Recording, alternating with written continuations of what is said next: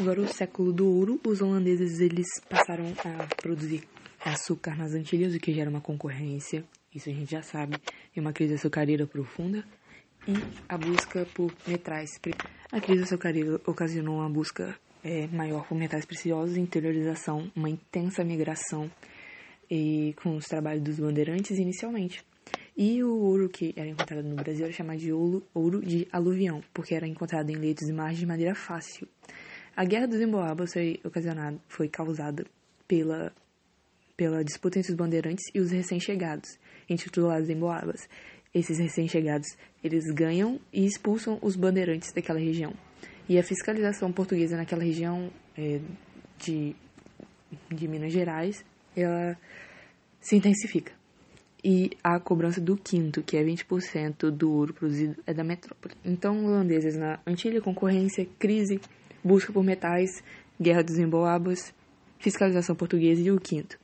A criação também do órgão é, da Intendência de Minas, que é o principal em controle e fiscalização, que divide as jazidas de ouro é, de, de minérios é, em um sorteio.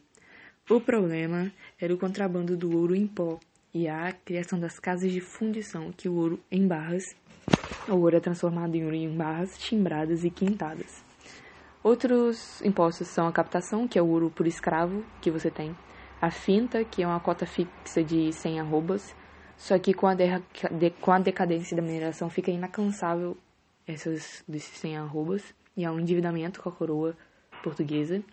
A derrama é a cobrança do quinto atrasado, é, podendo pagar até com bens materiais, e isso vai é, causar a congelação mineira.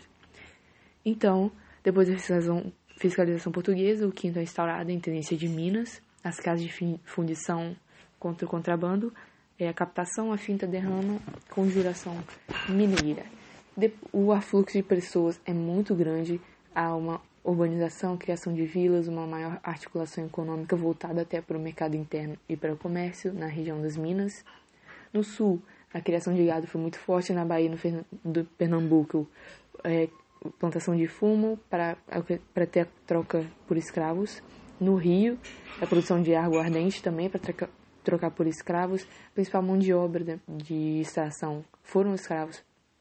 E há um início meio que bem primitivo do, de uma integração territorial nacional. E a sociedade se torna um pouco mais diversificada que a açucareira, é, com o crescimento das camadas médias, e os escravos eles se envolvem cada vez mais com atividades urbanas é, chamados escravos de ganho.